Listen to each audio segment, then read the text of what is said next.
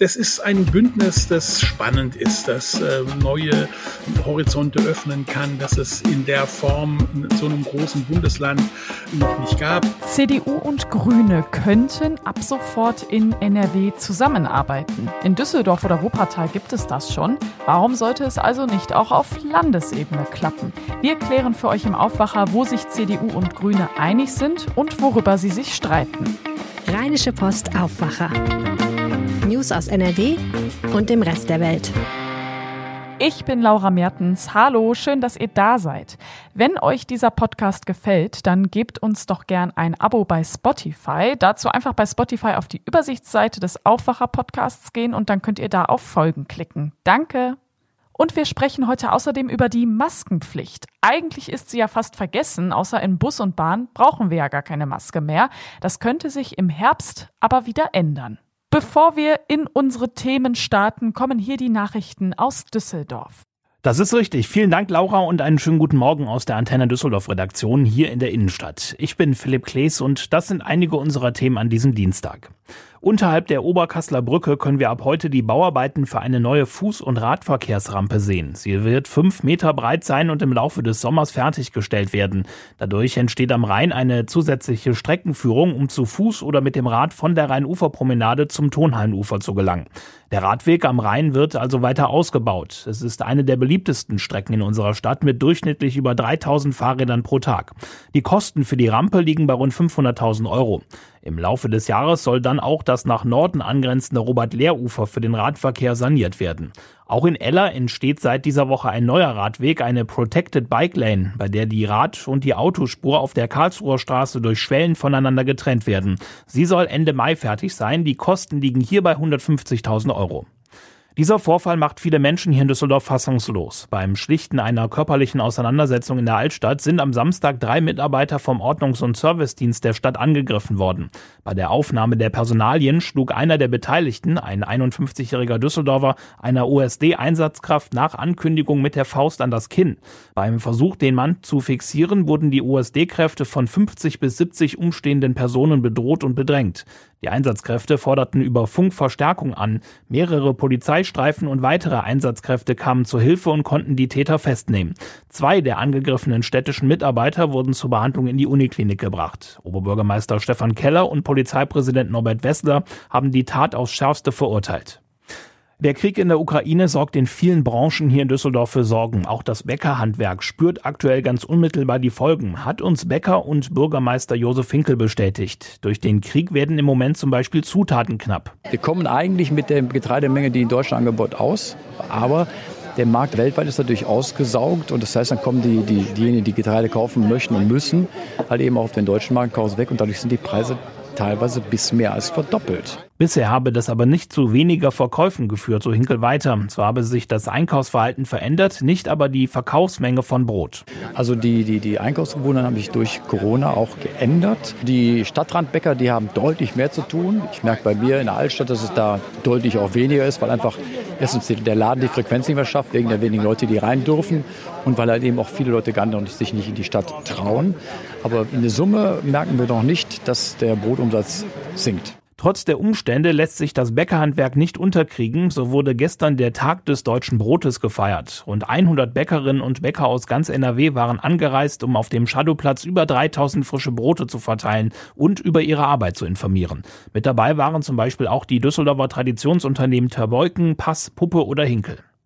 Bei der Landtagswahl am Wochenende ist fast jede und jeder zweite Wahlberechtigte zu Hause geblieben. Unser Experte, Politikprofessor Stefan Marschall von der Düsseldorfer Heine-Uni sagt, das liegt auch an den fehlenden polarisierenden Themen im Wahlkampf. Viele Bürgerinnen und Bürger hätten sich deswegen gar nicht angesprochen gefühlt, überhaupt wählen zu gehen. Das habe am Sonntag vor allem der SPD geschadet, so Marschall im Interview mit Antenne Düsseldorf. Was wir beobachten können, ist, dass äh, die Mobilisierungskraft der SPD sehr gelitten hat. Ein großer Teil derer, die vorher SPD gewählt haben, sind sind jetzt zur Gruppe der Nichtwählenden gewandert und das macht deutlich, dass die SPD es nicht geschafft hat, ihre Wählerinnen und Wähler an die Urne zu bringen. Bei der Landtagswahl lag die Beteiligung in NRW bei nur gut 55 Prozent. In Düsseldorf waren es 58 Prozent. Das sind jeweils zehn Punkte unter der Wahlbeteiligung von vor fünf Jahren. Die Fortuna ist ab sofort offiziell in der Sommerpause. Die Saison 21-22 ist beendet. Bevor sich die Spieler in den Urlaub verabschiedet haben, wurden Spieler verabschiedet, die den Verein verlassen werden. Bereits beim letzten Heimspiel gegen Darmstadt wurden Florian Hartherz, Thomas Pledel, Robert Botzenig, Leonardo Kutris und Kai Esele verabschiedet. Auch Edgar Pripp verlässt die Fortuna im Sommer. Mit Adam Botzek, Marcel Sobotka und Raphael Wolf ist die Fortuna nach wie vor in Gesprächen. Auch bezüglich des bisher von den Queens Park Rangers ausgeliehenen verbliebenen Jordi Device laufen Gespräche mit Verein und Spieler. Für die Fortuna-Profis endet der Urlaub Mitte Juni. Am 12. Juni steht das erste Mannschaftstraining an. Bereits in den Tagen zuvor finden die obligatorischen individuellen Tests der Spieler statt. Am Wochenende von 15. bis zum 17. Juli startet die zweite Bundesliga in die Saison 22-23. Die Antenne Düsseldorf Nachrichten nicht nur im Radio und hier im Aufwacher Podcast, sondern rund um die Uhr auch online auf antennedüsseldorf.de und auch in unserer App. Danke ins Antenne Düsseldorf Studio. Wer regiert jetzt in NRW? Das ist ja wirklich die große wichtige Frage nach der Landtagswahl. Aber eigentlich war ja schon am frühen Sonntagabend klar, okay, die CDU ist eigentlich große Gewinnerin dieser Wahl, die Grünen wachsen zumindest und die SPD stürzt leider ab. Deshalb ist vor allem die schwarz-grüne Koalition im Gespräch. Aber kann das überhaupt klappen? Mein Kollege Martin Kessler hat die Landtagswahlergebnisse für die Rheinische Post analysiert. Hi Martin. Hallo Laura. CDU und Grüne sollen jetzt also zusammenarbeiten. Kann das überhaupt klappen? Das wäre noch vor zehn Jahren fast undenkbar gewesen, weil die Grünen hier in Nordrhein-Westfalen eher links sind ähm, und die CDU eigentlich zerstritten ist zwischen einem Wirtschaftsflügel und einem eher sozialeren Flügel. Aber jetzt sieht es ähm, deutlich besser aus.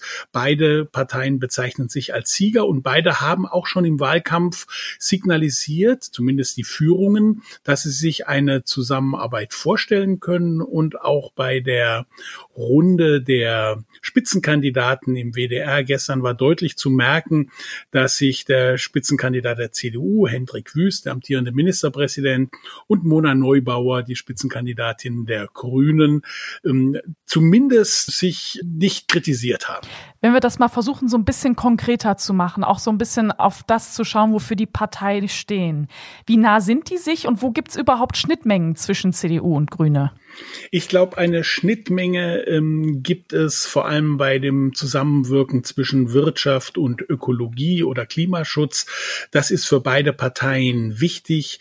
Anders als die SPD sagt ähm, Hendrik Wüst, der Ministerpräsident, dass er sich einen Kohleausstieg schon vorher, also im Jahr 2030, vorstellen kann. Das wollen auch die Grünen. Ich glaube, das ist die größte Schnittmenge und die ist nicht unwichtig. Das dürfte eines der ganz zentralen Themen ähm, der der kommenden Legislaturperiode sein. Trotzdem haben wir auf der anderen Seite ja auch Streitpunkte oder zumindest Herausforderungen. Was ist da für dich so am bedeutendsten?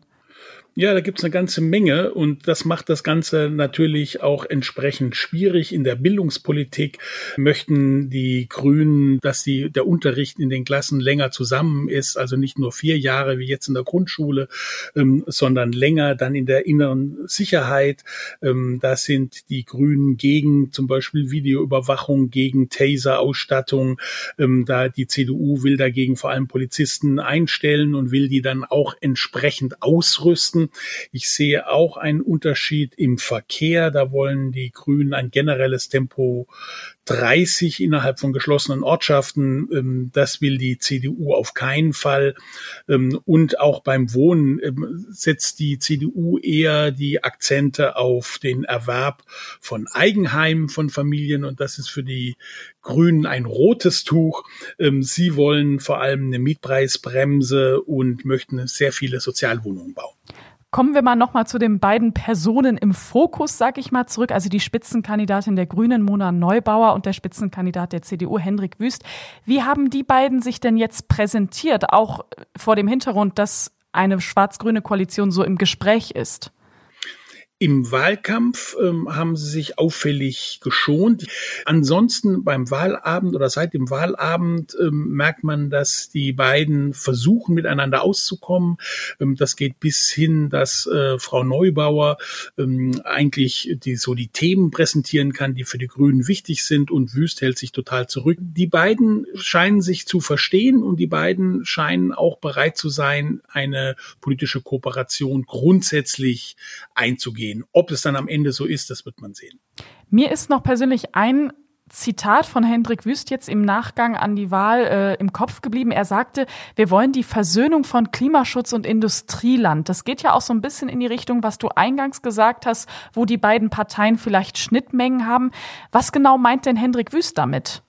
Ja, das kann man so etwas als die Überschrift über die schwarz-grüne Koalition sehen, da, wo sich dann die ähm, CDU so eher als Sachwalterin der Industrie- und Wirtschaftsinteressen sieht und die Grünen natürlich vorwärts drängen in Richtung ökologischen Umbau. Aber das Thema ist auch, also das Ökologiethema ist auch für die CDU wichtig und eine vernünftige Wirtschaftspartei zu sein, ist auch für Mona Neubauer und große Teile der Grünen wichtig. In Teilen hat diese Partei, die Grünen, ihren Frieden mit der Wirtschaft und der Industrie gemacht. Mona Neubauer war ein gern gesehener Gast. Ich habe so, sogar selber mal eine Veranstaltung moderiert bei Industrie- und Handelskammern, bei Arbeitgeberverbänden, bei Wirtschaftsverbänden. Also insofern glaube ich, ähm, dass das funktioniert und man darf nicht vergessen, Nordrhein-Westfalen ist ein Industrieland, noch immer, auch wenn, auch wenn es stark in Richtung Dienstleistungen geht. Es ist sehr wirtschaftsstark, ähm, auch wenn der, die Bedeutung zuletzt abgenommen hat.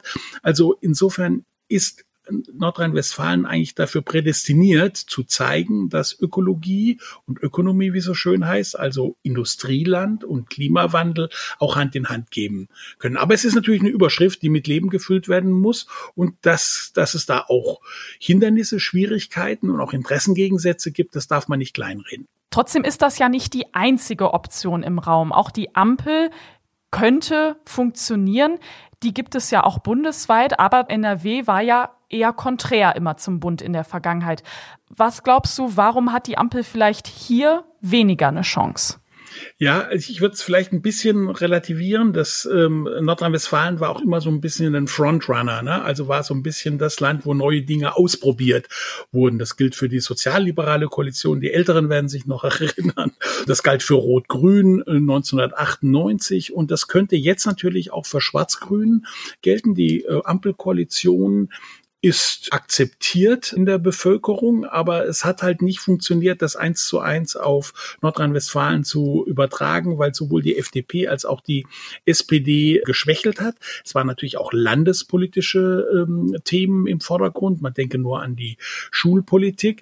Ähm, natürlich wird die SPD, das merkt man jetzt auch, versuchen, nochmal das Ampelbündnis irgendwie zu revitalisieren. Aber mit einem Verlierer wie Kuchati ist es schwierig. Und man muss auch sagen, die FDP hat es schon so gut wie ausgeschlossen, dass sie sich an so einer Koalition beteiligt. Wie geht es denn jetzt in den nächsten Tagen weiter? Also eigentlich ist ja immer die Hoffnung, dass sich so eine Koalition möglichst schnell bildet und wir möglichst schnell wieder eine Regierung haben. Ist das jetzt abzusehen in NRW?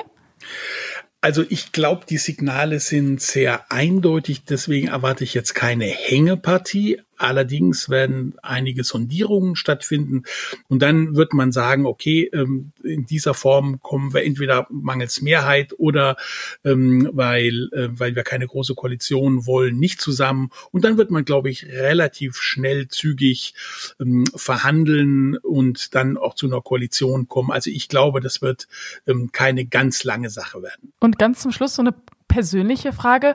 Glaubst du denn an Schwarz-Grün? Ja, ich glaube schon daran. Also Glaube ist natürlich immer, kann ja auch mal was Religiöses sein. Das ist ein Bündnis, das spannend ist, das äh, neue äh, Horizonte öffnen kann, dass es in der Form in so einem großen Bundesland ähm, noch nicht gab. Die Erfahrungen in Hessen, Baden-Württemberg, die sind da und da scheint es ja ähm, zu klappen. Für den Bund haben sich dieses Bündnis viele äh, gewünscht. Vielleicht ist Nordrhein-Westfalen hier auch nochmal der Türöffner wobei ich glaube, dass die Ampel sehr fest ist. Aber ich denke schon, dass es am Ende für Schwarz-Grün reicht und es ist sicherlich eine interessante Konstellation für Nordrhein-Westfalen. Schwarz-Grün, das könnten die neuen Farben für NRW werden. Die CDU geht klar als Gewinnerin aus der Landtagswahl am Wochenende hervor. Die SPD stürzt ab. In den nächsten Tagen entscheidet sich in den Sondierungsgesprächen der Parteien, wie unsere neue Landesregierung aussieht. Die Infos dazu hatte Martin Kessler. Danke dir, Martin. Ja, danke, Laura. Und wir kommen zu einem Thema, das in letzter Zeit oft in den Hintergrund gerückt ist. Corona. Gefühlt ist es ja eigentlich vorbei. Keine harten Regeln mehr, vor allem in den Supermärkten und Geschäften, keine Maske mehr. Was gefühlt so gar nicht dazu passt, es soll einen Masterplan für den Herbst geben. Da drin steht zum Beispiel, die Maskenpflicht soll wieder eingeführt werden. Antje Höning, Leiterin der Wirtschaftsredaktion bei der Rheinischen Post, hat sich für uns damit beschäftigt. Hallo Antje. Hallo Laura. Es wirkt ja echt so unrealistisch. Kommt die Maskenpflicht zurück? Ja, du hast recht, wo, äh, wenn man durch die Straßen geht und im Supermarkt, man sieht immer weniger Menschen mit Masken, auch in Schulen, wo es ja keine Pflicht mehr ist. Aber das wird äh, nur ein kurzer Sommer ohne Masken werden. Die Gesundheitsminister der Länder haben sich am Montag getroffen und haben den Bund beauftragt, neue Pläne auszuarbeiten. Ähm, das Infektionsschutzgesetz läuft Ende September aus und ähm, eigentlich wissen alle, dass dann Corona ja wiederkommt und dafür sollen Bund und Länder sich jetzt vorbereiten. Also in der Bahn wird sie bleiben und Deutschland lässt sie ja auch in Flugzeugen bestehen. Sonst ist die Maskenpflicht ja so gut wie verschwunden. Warum tut man sich denn überhaupt jetzt so schwer, einheitliche Regeln zu setzen? Na, sie ist ja nicht komplett weg. Also in Pflegeheimen und Krankenhäusern muss man weiter Maske tragen. Naja, die Begründung dafür ist klar. In Innenräumen, zumal wenn sie schlecht belüftet sind, ähm, lässt sich schwer Abstand halten. Das spricht immer für die Beibehaltung der Maskenpflicht. Und in Krankenhäusern und Pflegeheimen kommt erschwerend hinzu, dass da natürlich verletzliche Menschen liegen, die sich alleine nicht schützen können. Und darum ist es nicht nur ein Akt der Solidarität, sondern eigentlich eine Pflicht, dass man äh, diese Menschen durch eine Maskenpflicht weiter schützt. Am Ende wird das ja echt eine krasse Aufgabe in der Kommunikation, oder? Das ganz bestimmt, denn ähm, wenn eins so richtig schlecht gelaufen ist in der gesamten Pandemie, ist es ja die Kommunikation, auch die Stringenz der Maßnahmen. Das wird eine echte Herausforderung äh, für den Bundesgesundheitsminister und seine Länderkollegen, weil äh, wir wissen nicht genau, was im Herbst kommt. Das Gerede von der Killer-Variante scheint ja etwas übertrieben zu sein, weil man es noch nicht weiß. Aber dass da was kommt, ist klar. Und da müssen die Regeln für die Menschen transparent kommuniziert werden, damit sie diese auch befolgen. Im Moment wird Karl Lauterbach ja auch so bei allem, was er sagt, immer so ein bisschen belächelt. Wie kann er denn jetzt in Sachen Corona wieder ernster genommen werden? Ja, er muss vor allen Dingen mal stringent bleiben. Der ist ja Janusgesichtig. Ähm, bei Twitter gibt er den großen Mahner und als Gesundheitsminister gibt er den großen Lockerer. Und diese beiden Bilder müssen jetzt mal übereinander gelegt werden und er muss eine einheitliche Linie machen.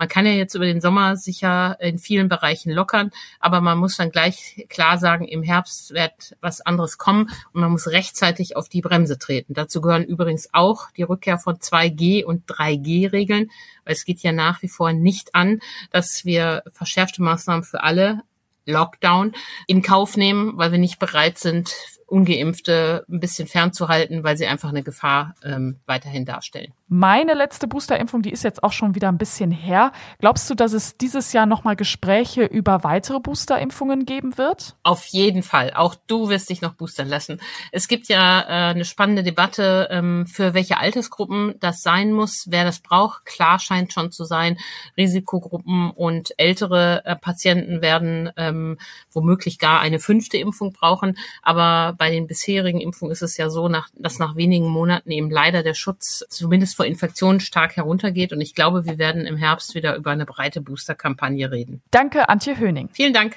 Den Artikel dazu packe ich euch in die Show Notes.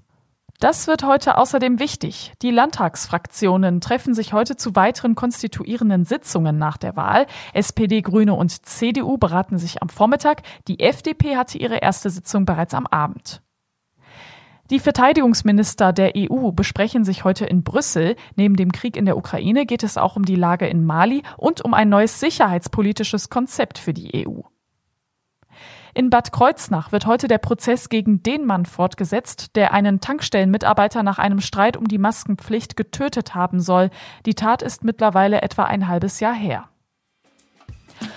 Und zum Schluss schauen wir aufs Wetter. Wir bekommen noch so die letzten Reste heute vom schlechten Wetter mit. Vereinzelt gibt es Regenschauer und Gewitter. Ansonsten heute Sonne und Wolken im Wechsel bis 27 Grad. Nachts geht's im Bergland runter auf 7 Grad. Morgen dann wieder Sommerwetter, sehr sonnig und trocken bei bis zu über 30 Grad. Und das war der Aufwacher vom 17. Mai mit mir, Laura Mertens. Schön, dass ihr mit dabei wart. Bis dann. Ciao. Mehr Nachrichten aus NRW gibt's jederzeit auf RP Online. rp-online.de